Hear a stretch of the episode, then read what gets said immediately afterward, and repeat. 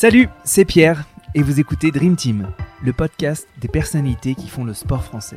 Patron de grand club, journaliste sportif, entrepreneur, politique, investisseur, je rencontre avec vous des femmes et des hommes qui s'engagent dans le monde du sport. Des personnalités qui imaginent le sport qu'on regarde et qu'on pratique. Dream Team, c'est le meilleur terrain de jeu pour comprendre les acteurs et les enjeux de cet écosystème qui fait tant rêver. Je m'appelle Pierre Moreau, passionné de sport depuis toujours et je compte bien vous apporter à chaque épisode un nouvel éclairage sur cette passion que nous avons en commun. J'espère que cette causerie vous plaira, et si c'est le cas, vous pouvez soutenir le podcast en le partageant à vos amis ou en mettant de belles étoiles sur les plateformes d'écoute comme iTunes ou Spotify. Allez, c'est parti pour cette nouvelle causerie, bonne écoute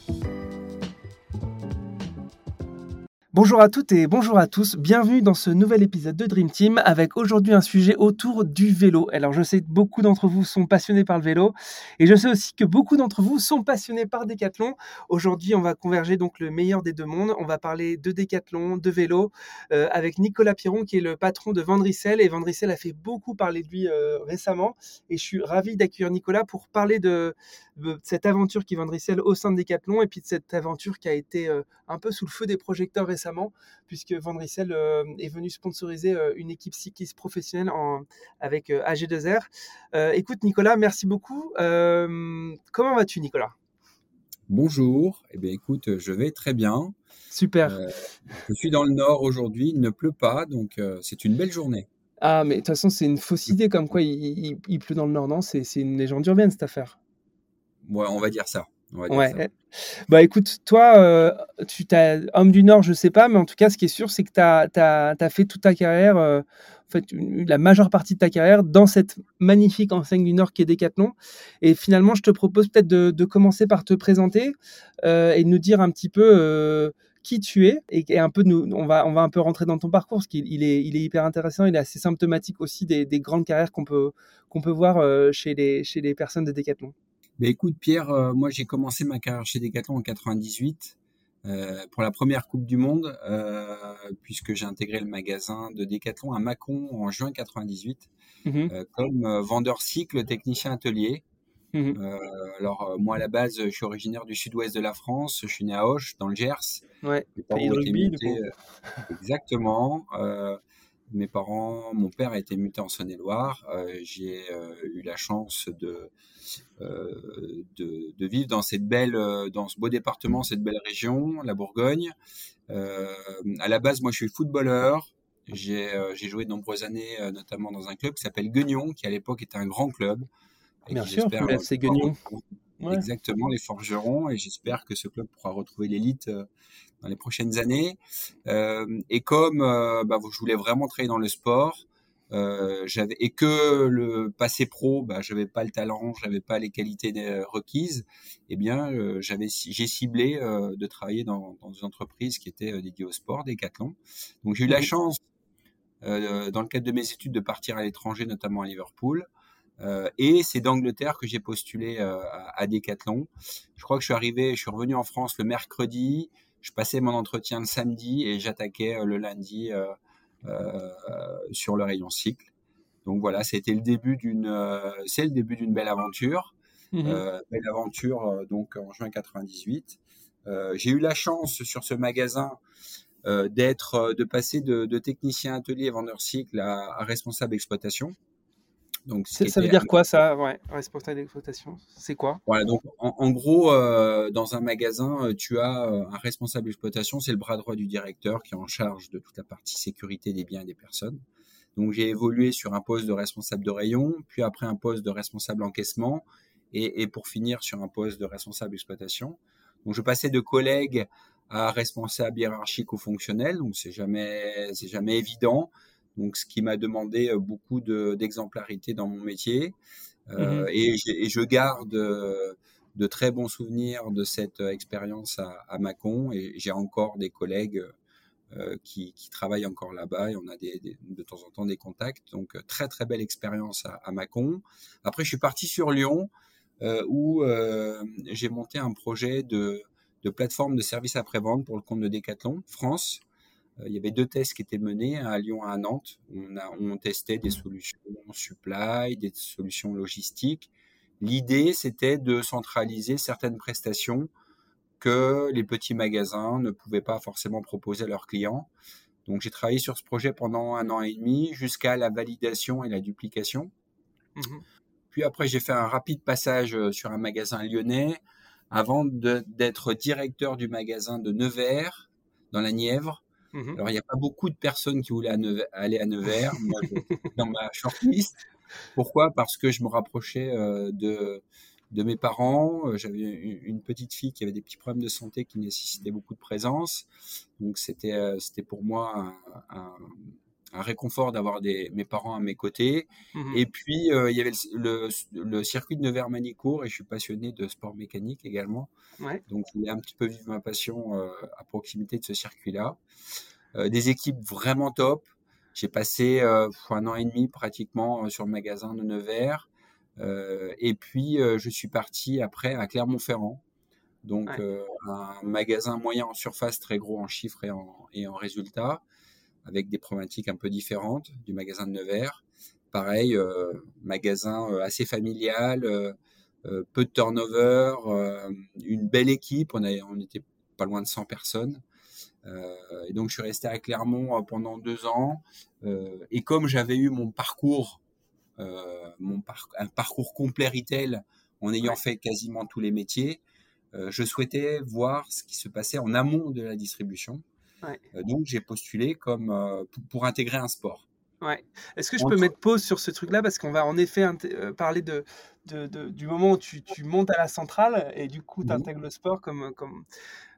pourquoi quand on est passionné de sport, sortie d'études euh, et en quoi Decathlon ça, ça, ça vient euh, nourrir, euh, nourrir cette ambition de travailler dans le sport? Est-ce que c'est la, tu, tu, te dis c'était la, seule, la seule voie pour, pour allier ma passion et, mon, objectif professionnel? Ou, il y avait d'autres options sur la table et pas, pas, la seule voie, mais comme je m'étais quand même orienté dans des, dans des études qui étaient quand même étroitement liées au commerce, euh, c'était difficile pour moi euh, à ce niveau, à ce moment-là de, de, de, ma vie, de me réorienter vers du médical ou autre. Euh, j'ai un oncle qui était kiné. Globalement, un prof de, un oncle, un autre oncle qui était prof de, de gym. Donc moi, j'avais quand même pris une filière qui était quand même une filière commerce. Et donc, travailler dans le commerce et dans le sport, bon, à l'époque, il n'y avait pas il n'y avait pas 36 000 solutions. C'était quand même Decathlon qui, euh, qui cochait pas mal de cases. Et donc, c'est pour ça que j'ai euh, postulé, je dirais naturellement, euh, au magasin que je connaissais en tant que client.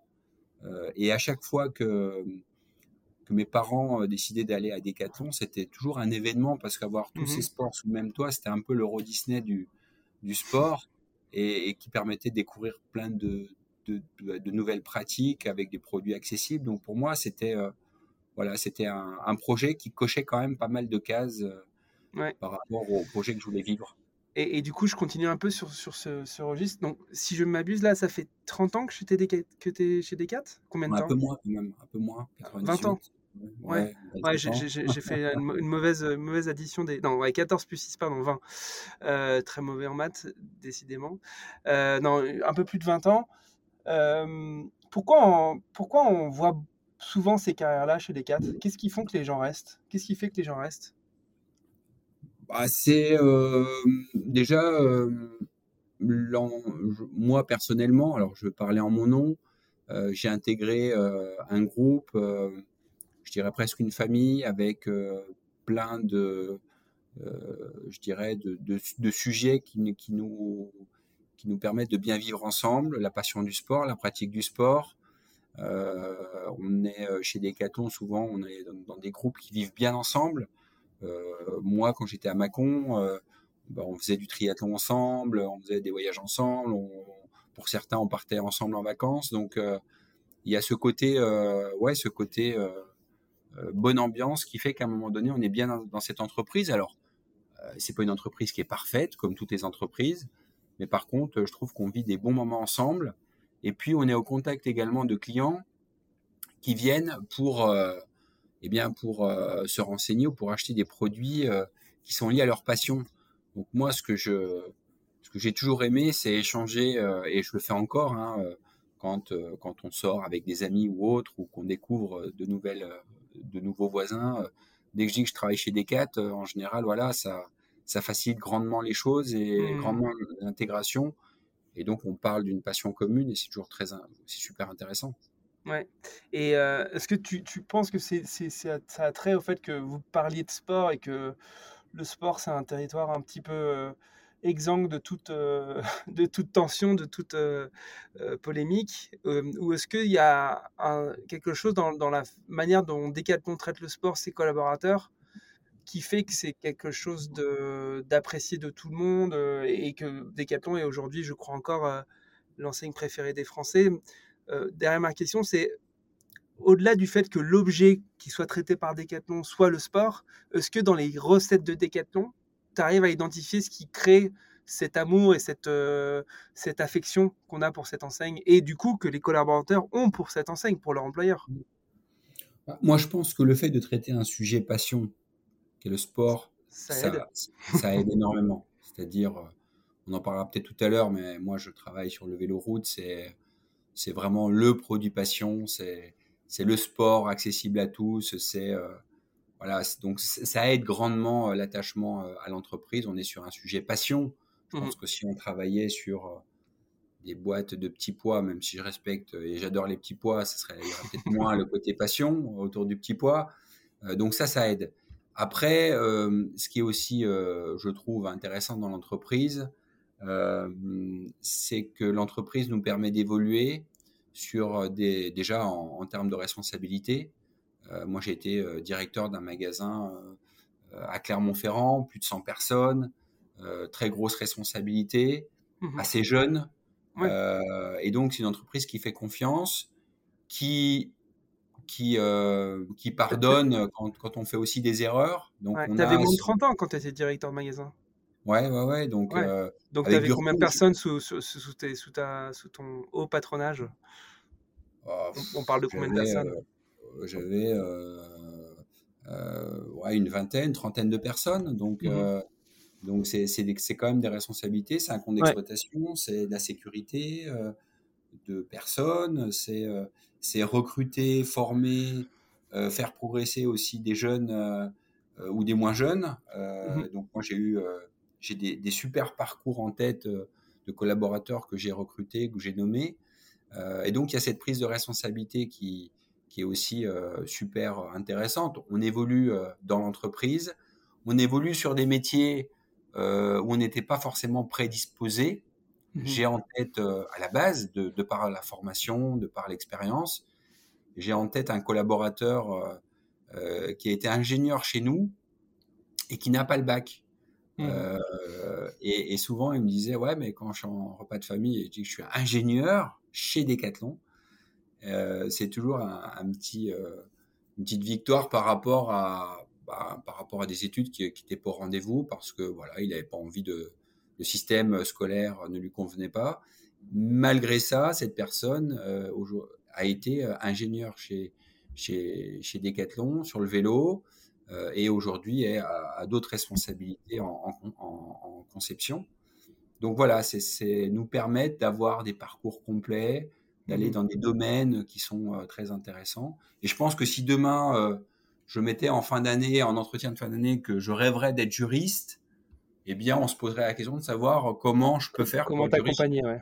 ouais. Exactement. Super. Donc cette, euh, ce sujet passion, cette mobilité, cette possibilité de, d'avoir des trajectoires euh, riches et, de parfois faire euh, des gros virages. Toi, tu as décidé du coup courant 2010 d'opérer un premier virage puisque tu, tu, quittes un peu le retail et, le terrain euh, mmh. pour aller plutôt en centrale, plutôt en développement de produits. Est-ce que tu peux du coup reprendre un peu le fil de, de ce parcours? Eh bien donc, après le parcours, je dirais complet en retail, j'ai passé plus de 10 ans en retail, moi je voulais voir ce qui se passait en amont comment on concevait les produits. Ça a toujours été euh, quelque chose de, qui me fascinait quand j'étais vendeur. Euh, je vendais des vélos, mais je, rêvais de savoir comment, je, comment on les fabriquait, comment, sur quelle base, etc. Donc, euh, quand, quand j'ai eu ce projet en, en retail, j'ai décidé de, bah, de postuler. Alors, j'étais passé du foot au triathlon parce que je m'étais blessé au genou. Et donc, mmh j'avais trois possibilités, la natation, le vélo et la course à pied. C'est ce qui est intéressant dans le métier, dans le sport de, dans un sport triathlon, c'est qu'il y a trois sports en mmh un. et donc, c'est le VTT qui m'a permis d'intégrer la centrale mmh comme retail supérieur, donc responsable de gestion. Donc, bascule pas évidente parce qu'on passe d'un statut de directeur de magasin, gros magasin, beaucoup d'animation, à un statut de responsable de gestion où là on est dans des outils, euh, mmh. on a la responsabilité de l'approvisionnement Europe euh, de, certaines, euh, de certains produits. Donc on change complètement d'univers, très formateur, puisqu'on se remet en risque, on passe d'une situation où on maîtrisait globalement tout à une situation où bah, il faut tout réapprendre. Les transactions, SAP, pour ceux qui connaissent SAP, c'est génial, mais c'est un peu prise de tête quand même. Et donc, donc ça a été une grosse remise en question, pas facile au début, puis après, petit à petit, euh, voilà, on a repris les automatismes.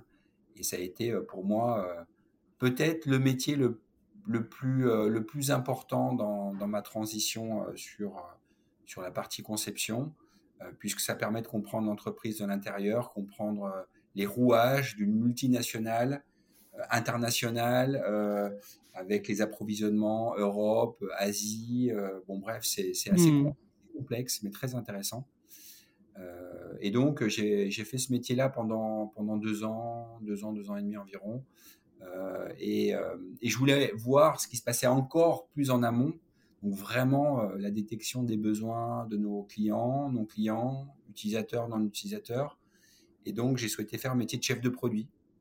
Mmh et j'ai eu la chance d'être chef de produit sur le VTT, qui était et qui est euh, le périmètre, euh, je dirais, euh, important pour Decathlon sur la partie cycle, puisque ça représente beaucoup de volume, assez complexe aussi. J'avais notamment un vélo, globalement, qui faisait le chiffre d'affaires de marques entières, pour vous donner un peu les proportions. et donc ce vélo-là, bah, il ne fallait pas, fallait pas avoir de problème de qualité, il ne fallait pas avoir de mmh. problème d'approvisionnement. Donc ça a été aussi une superbe expérience. Ouais. Et puis rentrer dans le vélo chez Decat, euh, je ne sais pas s'il y a des il y a un petit peu de, la hiérarchie dans les sports parce que vélo, enfin Decathlon est je crois le plus gros vendeur en Europe ou en France c'est sûr de vélo depuis mais de très nombreuses années donc c'est peut-être un des univers les plus euh, euh, les plus prestigieux au sein de Decathlon. Est-ce qu'il y a un peu une hiérarchie comme ça dans les univers de, de sport chez Decathlon? Et le vélo serait peut-être un petit peu tout en haut? Alors, il n'y a pas de hiérarchie entre les sports. Mais même, même informel, tu, vois ce que je veux dire Oui, oui, non, non, non, il n'y a pas forcément de hiérarchie entre les sports. Euh, on est sur des problématiques qui sont différentes. Je dirais, il y a quand même. Le vélo est étroitement lié à, l'histoire de Decathlon. Bien sûr. C'est-à-dire que le premier produit passion, c'est-à-dire le premier produit estampillé Decathlon, ça a été un vélo route, euh, puisque sous la contrainte, on a été obligé de, de développer notre propre produit, euh, puisque quand on a lancé Decathlon, quand Michel, a, Michel, Leclerc a lancé Decathlon, à un moment donné, euh, certains de nos partenaires euh, commerciaux se sont dit, Ouh là là, c'est quelque chose qui est en train de prendre de l'importance, qui est en train de grossir, et on a un de nos fournisseurs qui a décidé de ne plus nous approvisionner en, vélo. Et mmh. donc, cette contrainte, on a lancé le, produit, le premier produit Passion, qui était un vélo route, et donc, ça a toujours été un.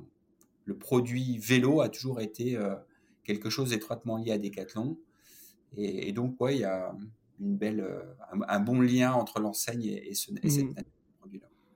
On, accélère un petit peu sur, sur ta trajectoire riche, notamment avec du coup ton arrivée dans, dans l'univers Decathlon, enfin ton arrivée dans l'univers vélo de Decathlon.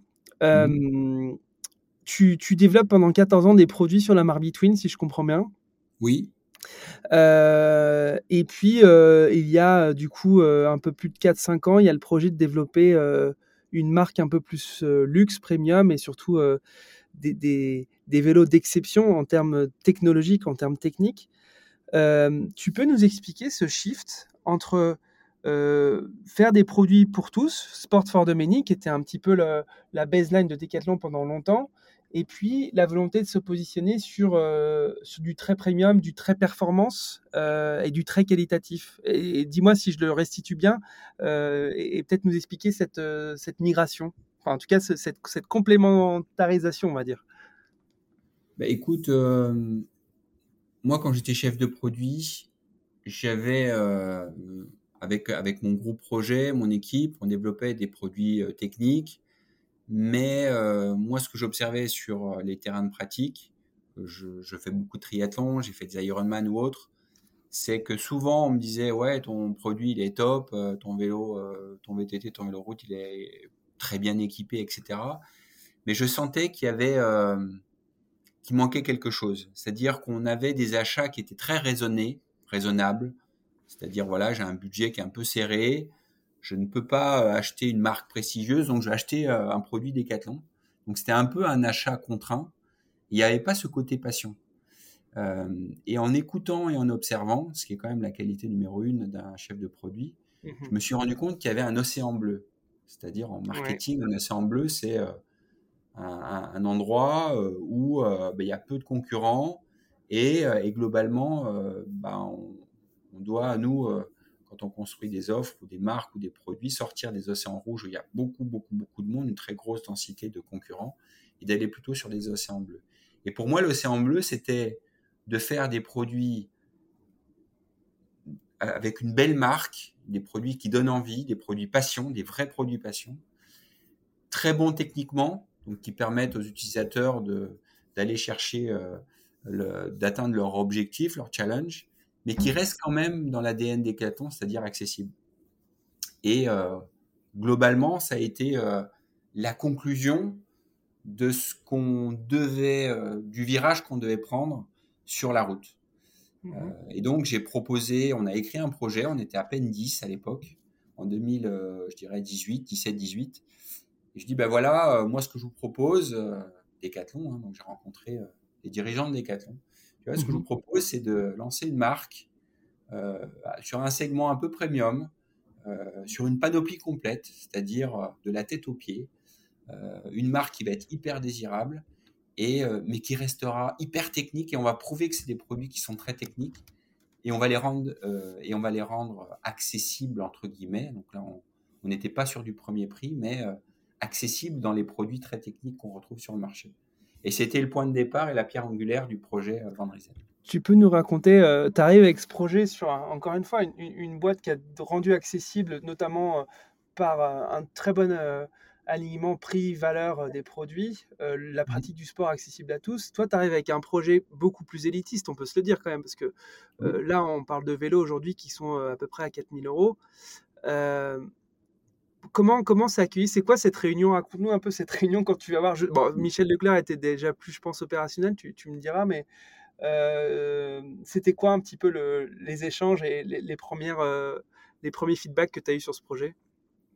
Bah, J'ai rencontré pas mal de monde. Alors ça n'a pas été une réunion, ça a été plusieurs réunions.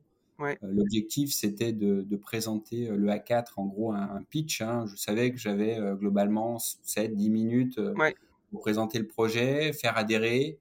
Euh, J'avais pas encore le nom Van Riesel, euh, hmm. donc on était sur des intentions.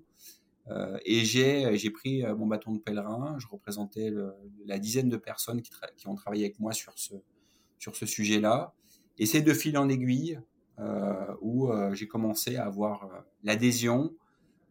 Et, et, on m'a dit, comme on le fait souvent chez Decathlon, à l'ego, on croit en ton projet, creuse-le. Euh, euh, on m'a donné un budget et puis derrière, on a commencé à aller un petit peu plus en profondeur. Et je dirais que le nom Vendrizel a été pour nous un énorme booster. Je pense que si on n'avait pas eu le nom, on aurait eu du mal à lancer durablement ce projet Alors, hors autoroute des comme tu ouais. Ouais, non, mais écoute, moi, je, serais d'avis qu'on aborde cette question du nom parce que hum, on était dans un environnement de marque déjà bien établi chez Decathlon sur le vélo, Triban, Rockrider, euh, euh, Between. Euh, comment est arrivé ce nom et pourquoi il a été un accélérateur Et explique-nous un peu la genèse de ce nom parce que j'ai lu un petit peu comment était venu ce nom. Je trouve que l'histoire est géniale. Bah écoute, c'est marrant parce que cet entretien arrive juste après une, intervention que j'ai réalisée mardi matin à l'ESC Clermont-Ferrand. Mmh et justement, on m'a posé la même question. Bah écoute, j'y étais pas pourtant. voilà. Et, et, moi, ce que je voulais, c'était un, un projet simple avec beaucoup, beaucoup de sens. Je reste convaincu aujourd'hui que les marques qui durent dans le temps, c'est des marques qui ont beaucoup de sens. Euh, un exemple, euh, La Pierre, marque de vélo que vous connaissez certainement, mmh. française. La Pierre pour un vélo à moins de 7 kg, ça pourrait être risible, sauf que c'est le nom du fondateur. Et donc c'est non discutable, c'est mmh. juste euh, évident qu'on ait le nom Lapierre sur, sur le nom. Et, d'ailleurs, j'ai rencontré Gilles Lapierre à plusieurs reprises. Et, et donc, le nom, le nom de, de la marque devait être un nom avec beaucoup de sens. Ça, c'était le premier point. Le deuxième point, le nom devait exprimer là où on est et là où on sera durablement. À Lille, dans le Nord, les Flandres, les pavés. Mmh J'ai, quand je suis arrivé dans le Nord, moi je connaissais pas, pas forcément cette région-là, et on m'a dit euh, va voir euh, Paris-Roubaix, tu, vas voir, c'est incroyable. Moi j'ai eu la chance d'aller dans les stades anglais, à, Liverpool, Anfield, mmh à Everton, Goodison Park, c'est juste, euh, c'est un spectacle. Même si tu n'aimes pas le mmh. foot, tu as la chair de poule. Et quand j'ai été voir mon premier Paris-Roubaix, Troy d'Arambert, globalement, j'ai retrouvé cette ambiance-là, une ambiance extraordinaire. Euh, et euh, je me suis rendu compte que certains de nos concurrents exploitaient. Il y a des marques qui ont dans leur offre des, des, des produits Roubaix. Euh, on a les Américains qui viennent faire leur shoot photo dans les Flandres, alors que nous, on allait aux États-Unis pour avoir des belles lumières, d'avoir des beaux paysages. Je me suis dit, il y a une incohérence aujourd'hui. Mmh. On adore les pieds, on l'exploite pas. Donc, la marque doit inspirer, doit évoquer là où on est et là où on sera durablement. La marque devait avoir une petite connotation flandrienne, puisque mmh. dans le monde du vélo, les Flandres, quand on est américain, anglais, australien, c'est un lieu mythique. Ouais, c'est la mec. c'est comme Monza pour la Formule 1. Euh, et on devait faire, parce que si on se remet à l'époque, beaucoup d'effets avec peu de moyens. C'est-à-dire globalement expliquer la marque, la rendre désirable, sans PowerPoint, sans moyens comme marketing. Euh, euh, et donc, ce que je t'explique là sans PowerPoint, eh bien, on devait le faire avec nos actionnaires, avec nos partenaires, etc. J'ai eu la chance de présenter ce projet-là, comme je te le présente aujourd'hui, un monsieur Campagnolo en Italie à Vicenza qui a dit waouh, j'adore ce nom-là. C'est un nom qui m'évoque ça, ça, ça. Et globalement, il m'a évoqué ce que je viens de te dire. Et qui, monsieur Campagnolo? Désolé, moi, j'ai pas la référence. Qui, monsieur, ah, monsieur Campagnolo, c'est, euh, euh, c'est, en gros une marque italienne de, composants, un peu premium. Euh, et monsieur Campagnolo, c'est le, patron de cette boîte-là. C'est le fils du fondateur, qui est maintenant 80 ans, que j'apprécie énormément et qui m'a fait un feedback juste incroyable. On l'a présenté aussi à Michel Leclerc qui a adoré. Mhm. Et donc globalement, le projet était lancé, euh, était bien lancé puisque on l'a lancé, euh, on l'a lancé euh, en janvier, le 19 janvier à Courtrai en Belgique.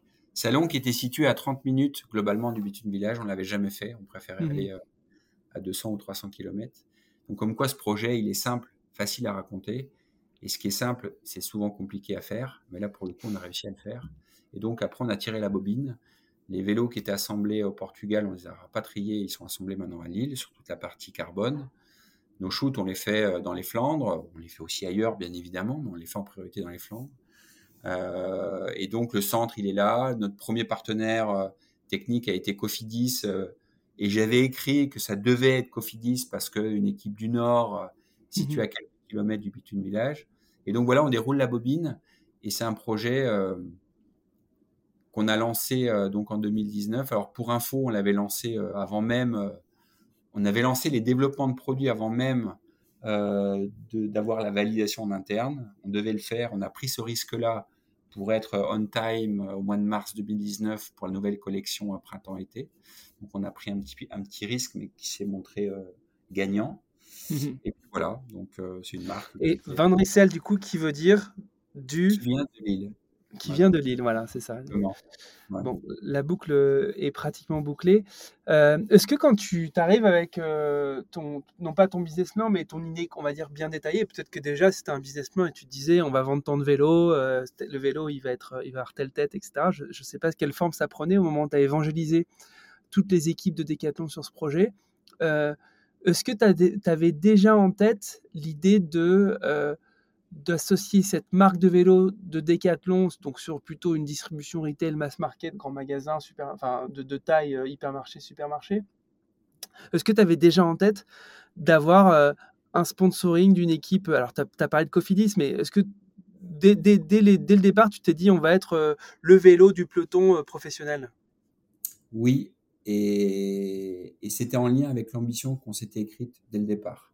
Mmh c'est-à-dire atteindre le top 5 des marques mondiales à 5 ans euh, en termes de notoriété. Passer d'une marque qui n'existait pas avant 2019 à une marque euh, euh, capable de rivaliser avec les, grosses marques du marché, les mastodontes. Et donc cette accélération, alors pour être totalement transparent avec toi, je m'étais noté le top 10 à 5 ans. Mmh et on m'a dit, Nicolas, vous n'êtes pas assez ambitieux. ambitieux. on va mettre top 5 à 5 ans. Et le top 5 à 5 ans, c'est envisageable si tu es en World Tour. Si tu n'es mmh pas en World Tour, c'est pas. Alors après, on peut toujours te dire oui, tu peux faire différemment, euh, de faire de manière un peu plus exotique, un peu plus sexy, etc. Non, le World Tour, c'est le juge de paix, c'est la Champions League pour le foot, c'est la Formule 1 mmh. pour le sport auto. Et, donc, arriver en World Tour, bah, ça te fait passer dans une autre dimension. Donc, on s'était noté, et c'est ce que j'ai exprimé lors du lancement du projet, il y a une dizaine de jours. En 2022, euh, revenir sur le textile. En 2024 ou 2025, revenir sur les produits corps, tels mhm. que le vélo, le, casque et la lunette. Et donc, on, s'était écrit, on s'est écrit aussi un jour gagné par roubaix ce qui est juste euh, quelque chose, et on l'assume complètement. parce que quand on est nordiste, on doit gagner par roubaix sur un vélo Van Et donc voilà, c'est la roadmap qu'on s'était écrite dès le début. Ouais. Là, tout ce que tu nous racontes, on a, on a l'impression que ça n'a pas été vraiment parsemé d'embûches. On ne les voit pas, là, les pavés de Paris-Roubaix qui, qui, empêchent ton avancée. Qu'est-ce qui a été. Euh, et puis, de toute façon, le projet est relativement récent, hein, mais tu as un peu créé une boîte euh, avec euh, tes partenaires, mais tu es, un peu l'intrapreneur de cette histoire quand même. Qu'est-ce qui a été difficile, compliqué pour sortir ce projet de, terre? Ah, Écoute, je pense que j'ai eu, j'ai eu globalement, je pense, 200, 100 ou 200 fois l'occasion de dire euh, c'est trop compliqué, j'y arriverai jamais. Euh, et c'est à chaque fois, je rentrais le soir et je me disais, euh, ben, j'arriverai pas, quoi. Donc, et puis le lendemain matin, je me disais, bon, allez, on, reprend, on, va, on retourne, on retourne au combat, on essaye de convaincre, etc. Donc, mais qu'est-ce qui était difficile? C'était convaincre les, c'était convaincre les, décideurs, c'était euh, builder l'équipe qui allait t'accompagner? C'était quoi exactement qui, rendait la tâche si difficile? Parce que là, ce que tu décris un peu, c'est une tâche d'entrepreneur, mais explique-nous, dans un grand groupe comme ça, pourquoi c'est aussi difficile quand même de lancer un projet quand tu es un peu tout seul au départ? Parce que tu n'es pas sur l'autoroute. Donc, euh, pas sur l'autoroute, donc on, te dit ouais, c'est génial, mais après, euh, rapidement, c'est les budgets, c'est c'est euh, comment on va financer tel et tel sujet, comment on va développer le vélo euh, qui va faire le tour euh, quatre ans plus tard. c'est beaucoup d'investissement et pas encore de retour sur investissement. Donc, mmh. convaincre que le projet que tu présentes, c'est un bon projet et, que c'est un bon projet, un projet durable pour l'entreprise. Donc, il y avait beaucoup de oui, oui, c'est un super projet. Et puis après, ben, comment on y va? Bah, Là, c'était plus compliqué. Ouais. Donc, ce que je disais aux coureurs euh, lors du lancement, c'est 200 euh, fois on aurait pu euh, dire oh, allez, on reste aujourd'hui comme on est, finalement, c'est pas si mal que ça. Et, 200 fois, on est reparti le lendemain en disant bon, non, on va trouver des solutions et puis on, et puis on, va réussir. Donc, qu'est-ce qui s'est passé entre, je suis désolé, je te coupe, mais entre le, technicien euh, qui a été directeur de magasin, puis chef de produit, et puis, euh, et puis l'intrapreneur, l'entrepreneur euh, dans Decathlon, tu as, appris quoi sur toi? Tu as, mis quoi dans ta, dans ta boîte à outils de, de professionnel entre-temps? Qu'est-ce que tu as appris notamment sur toi? Bon, écoute, moi, ça, je, suis, le sport, c'est une belle école de la vie. Donc, euh, globalement, euh, quand tu fais du sport à, bon niveau, euh, ça t'apprend à, rien lâcher. moi, j'ai fait pas mal de, de, de sport, notamment de foot, où ça a été aussi compliqué, hein, puisque j'évoluais dans une, dans, une, dans une équipe où il y avait beaucoup, beaucoup de joueurs, il n'y avait pas beaucoup de place le dimanche. Mmh Donc, de rien lâcher, euh, d'avoir des convictions sur des sujets, mais être aussi capable de, se remettre en cause, euh, parce que des fois tu décides d'aller dans une voie et puis euh, tu es convaincu que c'est la bonne voie, et puis derrière à écouter, observer, bah, tu dois à un moment donné te dire, bah non, faut peut-être pas aller dans cette voie-là, faut peut-être prendre l'autre chemin. Donc c'est un mélange entre ouais, conviction, jamais rien lâcher, du romal, et puis mmh et puis aussi euh, être capable de prendre du recul et puis euh, de changer euh, de cap de temps en temps. Mmh Donc, ouais, ça a été hyper formateur, mais souvent, je, mes enfants font du sport, mes deux derniers font du sport à un très bon niveau. Et, je leur dis souvent que c'est, c'est le sport, c'est l'école de la vie. Et, je, je pense que je pourrais recruter des collaborateurs au lieu de les faire venir dans un bureau et les écouter pendant une heure, à faire du sport avec eux pour voir comment ils se comportent Mmh comment, il, comment, il, gère les difficultés, etc. Donc, euh, ouais. Euh, et en termes de hard skill, est-ce que tu es passé d'un profil. Euh, enfin, qu'est-ce que tu as dû le plus apprendre? Est-ce que c'est faire des, des, des, projections, des PNL, des cash flows pour dire on va être rentable à telle date et on va. Enfin, qu'est-ce que tu as le plus appris en termes de, hard skill en, sur, sur cette partie intrapreneur-entrepreneur Moi, je pense que une de mes forces aujourd'hui, j'ai plein de points à travailler encore. Donc, mmh euh, mais ça a été, euh, c'est plutôt d'être couteau suisse et d'être capable d'avoir un raisonnement 360 autour du projet. Mmh et ça, c'est hyper important. C'est-à-dire, le métier de technicien que j'ai fait il y a 25 ans, plus de 25 ans, me sert encore aujourd'hui. Mmh juste avant notre rendez-vous, j'étais sur des sujets de SAV. Euh, le métier de responsable encaissement ou responsable exploitation ou retail supplier servent encore aujourd'hui. Et donc, c'est avoir cette capacité d'avoir un raisonnement 360 pour que la décision que tu vas prendre avec ton équipe sur un sujet, que tu puisses anticiper les impacts qu'elle va pouvoir euh, avoir sur les autres euh, sujets mmh du projet. Et ça, je pense que c'est passer d'un expert à, euh, à euh, un expert d'un métier, un expert de la supply, à euh, une vision 360 et être capable aussi de t'entourer des meilleurs.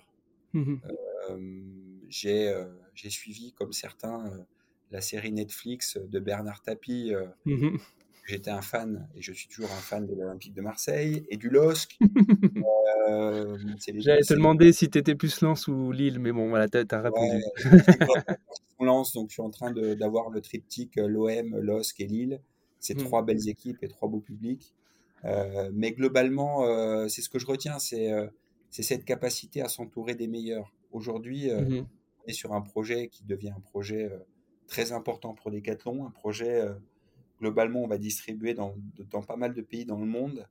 Et moi, mon objectif aujourd'hui, c'est de recruter les meilleurs dans chaque domaine. Là, on est dans des réflexions de, de sites internet, de...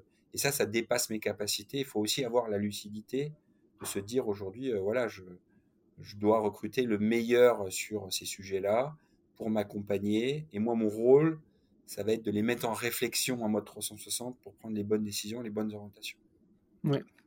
Écoute, tu, fais une super transition, tu es, le, champion des transitions, parce que peut-être qu'on peut aborder maintenant le, rationnel économique, business, stratégique euh, pour Decathlon d'avoir lancé, pour Decathlon aussi d'avoir investi dans une équipe professionnelle. Est-ce que tu peux du coup nous, dire pourquoi Decathlon, sous, ton patronage et via Viandricel, se met à sponsoriser le sport de haut niveau, en quoi ça fait sens euh, pour vous euh, d'aller sur le sport professionnel qui n'était pas forcément, encore une fois, un, environnement sur lequel le Decathlon avait l'habitude de, s'investir? Alors nous, on s'était écrit dans notre roadmap de revenir en, World Tour euh, sur, sur les natures de produits que je t'ai évoquées. Ouais. parce que c'était un passage obligé et ça nous permettait d'avoir, de passer dans une autre dimension et d'accélérer le projet pour l'atteinte de notre objectif du top 5 mondial. Mmh Donc ça, on s'était, on se l'était, c'était écrit. maintenant, il y a eu une opportunité de, de permettre à Decathlon de devenir co-nameur de l'équipe en P1 mmh en position 1 avec AG2R. Donc moi, je l'ai détecté lors des échanges que j'avais sur la partie, on va dire, partenariat technique, produit. Et donc j'ai mis en relation Decathlon avec, avec la structure AG2R, donc France Cyclisme, qui est la, structure de l'équipe AG2R Citroën à l'époque. et s'est posé la question du Conemer. Est-ce que ça devait être Vandrizel ou est-ce que ça devait être Decathlon? Moi, j'ai souhaité, avec mon équipe, qu'on puisse. et il y avait deux, globalement, deux options, deux, deux, orientations possibles. Moi, j'étais plutôt partisan que ce soit Decathlon pour que ça devienne un projet d'entreprise. C'est-à-dire que à l'époque, je m'étais dit si c'est Vendrizel, ce sera un projet très lié à la marque. Et moi, je mmh voulais dans ce premier mandat qu'on puisse que ça devienne un projet d'entreprise. Du technicien atelier à Mâcon, en passant par le vendeur en Inde ou l'opérateur en, en, Asie, ou que chacun puisse se reconnaître dans ce partenariat-là. Et, et, tu vois, après le lancement, je me dis aujourd'hui euh, que ça a été une bonne décision puisque on sent qu'il y a eu un vent euh, de fierté dans l'entreprise. J'ai, reçu beaucoup de témoignages, de messages qui mmh vont dans ce sens-là. Et, et, je, et je suis convaincu que c'est une bonne chose pour Decathlon. Pourquoi? Parce que même si Decathlon c'est une multinationale, aujourd'hui il y a encore certains, dans certains pays, dans certaines régions où euh, on ne connaît pas forcément l'enseigne. Mmh euh, et le vélo, c'est un des rares sports euh, où tu peux voir tes idoles, tu peux aller sur les terrains de jeu. Hein. Euh, moi, je mmh j'aurais rêvé de faire un, petit foot sur le terrain d'Anfield à Liverpool, c'était pas possible. là, aujourd'hui, tu peux rouler sur les routes du Mont Ventoux, du Galibier, du Lotaret ou autre. Et donc, c'est un des rares sports où nos clients sont au bord des routes. Euh, j'ai eu la chance euh, de faire les 4 jours de Dunkerque dans la voiture euh, d'un directeur sportif cette année. C'est une très belle épreuve, les 4 jours de Dunkerque. C'est pas une épreuve World Tour, mais je voyais au bord des routes des, fans de vélo ou même des spectateurs. J'ai vu des écoles dont les enfants étaient dehors près du portail pour, pour voir la caravane et voir les coureurs. Et ça, je pense qu'il n'y a pas beaucoup de sports aujourd'hui dans le monde qui euh, mettent en, parenthèse euh, eh mmh. bien, euh, aller 15-20 minutes du temps pour, bah, pour aller voir ce spectacle-là. Donc, on, va, on, est au contact de nos clients, on est au contact de nos utilisateurs. Et j'ai ressenti aussi beaucoup, beaucoup, beaucoup de fierté de la part de nos clients qui nous font aussi ce témoignage-là, de dire, bah ouais, mais moi, mon vélo, il va faire le tour l'année prochaine et j'en suis fier. Donc, on est sur euh, une, business unit qui est encore euh, petite à l'échelle des autres marques univers euh, de Decathlon. On peut, on peut citer Domios, on peut citer toutes les autres, il y en a, il y en a beaucoup, Tribord, etc. toi, tu as, as, du coup forcément une logique de, qui ne sera pas forcément une logique de volume, comme on peut peut-être connaître sur d'autres marques univers. Euh, c'est quoi les, KPI clés que tu vas, tu vas suivre pour atteindre ton, ton objectif? Alors forcément, c'est des KPI de chiffres et des KPI de rentabilité, euh, mais est-ce que tu as des KPI spécifiques qui sont symptomatiques du positionnement de Vendricel et qui seraient du coup à ce point-là uniques par rapport aux autres marques univers du groupe? Est-ce qu'il y a des choses que tu pilotes un peu différemment des autres marques univers du groupe? Non, il n'y a pas des choses. Euh, alors aujourd'hui, il, il y, a le KPI de la, de la notoriété. Euh, puisque ça rentre dans, l'objectif qu'on s'est fixé du top 5 mondial à 5 ans en termes de notoriété. Donc ça, c'est quelque chose qu'on va pousser plus fort sur euh, que, dans d'autres sports. Et c'est pour ça qu'on investit en, en, communication et marketing. Et, et, là, on a un partenariat qui, pendant 5 ans, va nous permettre de progresser sur ces KPI-là. Après, on a les, les, mêmes KPI que les autres sports, avec des ambitions qui sont peut-être plus poussées et plus importantes sur certains d'entre eux, notamment le NPS, le Net Promoter Score, qui, est un, qui est un indicateur très important pour nous. globalement, on propose à nos, à nos collaborateurs de se positionner sur, sur nos produits, sur différents critères. et là, nous, on a vraiment des très grosses ambitions sur, ce, sur cet indicateur-là. Pourquoi? Parce qu'on part du principe que si on n'arrive pas à convaincre nos collaborateurs, on aura du mal à convaincre euh, nos, nos, clients ou nos non-clients, justement. Donc ça, on, attache beaucoup d'importance là-dessus. Il y a aussi la partie qualité euh, de nos produits, euh, puisqu'on a la possibilité de noter quand on achète, qu'on soit collaborateur ou non, noter les produits. Et donc, comme nous, on veut travailler l'excellence de nos produits pour permettre à chacun d'atteindre ses objectifs, hein, du premier euh, Lillard de l'eau, euh, qui est une cyclo euh, à côté de chez nous, jusqu'à gagner Paris-Roubaix en tant que professionnel, eh bien forcément, on a des indicateurs qui seront beaucoup plus poussés là-dessus. Donc, on a mmh. du quanti, on a du quali, et on a bien évidemment des indicateurs, je dirais, traditionnels d'une entreprise en termes de, chiffre d'affaires, de part de marché, de résultats, de capacité d'autofinancement sur sur euh, notamment l'innovation, la recherche et le développement. Donc, mais on mhm. n'est pas si éloigné des autres KPI, euh, des autres Ok, super. Est-ce que ce, cette euh, initiative Van Rissel, ça, dit quelque chose de, la stratégie, d'une nouvelle stratégie de Decathlon, à savoir aller sur du plus premium, du plus performance? Ou est-ce que c'est arrivé par la force d'un homme, en, l'occurrence toi, qui avait voulu développer ce projet et, qui, euh, à force d'abnégation, de résilience, a, réussi à, le pousser? Qu'est-ce que, qu'est-ce que ça dit de Decathlon finalement ce projet? Est-ce que c'est un acte isolé d'une personne qui est la personne de Nicolas Pierron Est-ce que tu penses que ça, tu vas créer un appel d'air pour, euh, pour d'autres initiatives de ce genre? Déjà, c'est une équipe. Hein. Moi, euh, sans équipe. Oui, oui, évidemment. Pardon. c'est bien de le dire, mais je le pense vraiment parce que, mmh parce que franchement, c'est un, gros travail et je prends beaucoup de, j'ai beaucoup d'affection pour mon équipe et je prends beaucoup de plaisir à travailler avec eux au quotidien. Euh, maintenant, euh, je pense qu'on a, on continuera à Decathlon à faire le grand écart entre rendre accessible et, et aller chercher des clients qu'on n'a pas aujourd'hui. Moi, j'avais une frustration, c'est que on mettait beaucoup de, personnes à la pratique, à la découverte de la pratique, et à un moment donné, on les perdait. C'est-à-dire qu'on était recruteur pour nos, pour nos confrères. Concurrents, ouais. Euh, je parle de confrères parce qu'on a de bonnes relations avec eux. Euh, euh, et, je trouve qu'il y avait cette déperdition qui était quand même, qui était quand même préjudiciable pour Decathlon. Souvent sur des, des sportifs qui, qui investissaient beaucoup en, matériel et en services, ben, ces sportifs, on les perdait.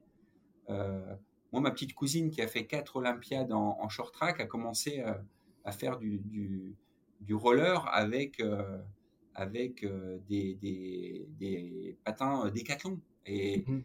et, je trouve que c'est, on doit continuer à mettre les Tom Pitcock a, a, commencé à, à, faire du vélo sur un vélo décathlon avec une panoplie décathlon je trouve que c'est juste incroyable.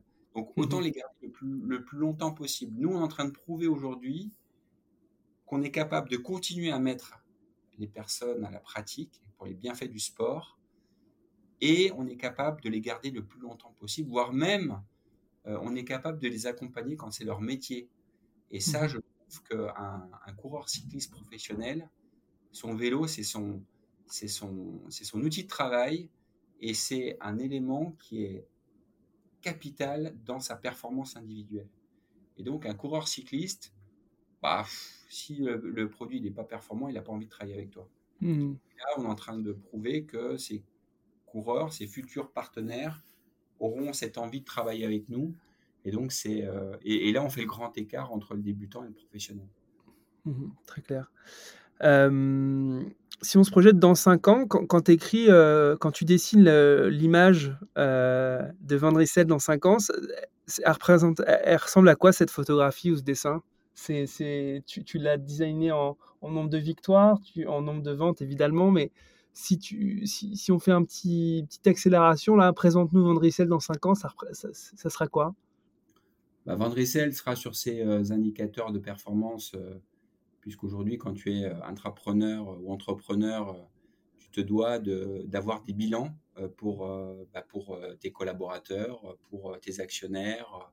Donc, Vandrizel sera sur ses trajectoires, ses indicateurs. Vandrizel aura atteint le top 5 des marques mondiales en termes de notoriété. C'est-à-dire que quand on demandera spontanément de citer des grandes marques de véloroute, eh bien, on, sera, on sera dans ce, dans ce 5 majeur. Euh, et avec des produits euh, ultra désirables. Euh, on aura gagné certainement Paris-Roubaix, on aura figuré, on aura gagné un, monument du cyclisme mondial, on aura peut-être fait un podium autour de France. et donc voilà, ce sera une marque qui sera une marque installée dans le, dans le, le, paysage des marques importantes du vélo, mais ça ne sera pas une vieille marque. Ce sera une marque mmh. qui continuera à être dynamique, qui continuera à, à bousculer un petit peu les codes, euh, impertinente quelquefois.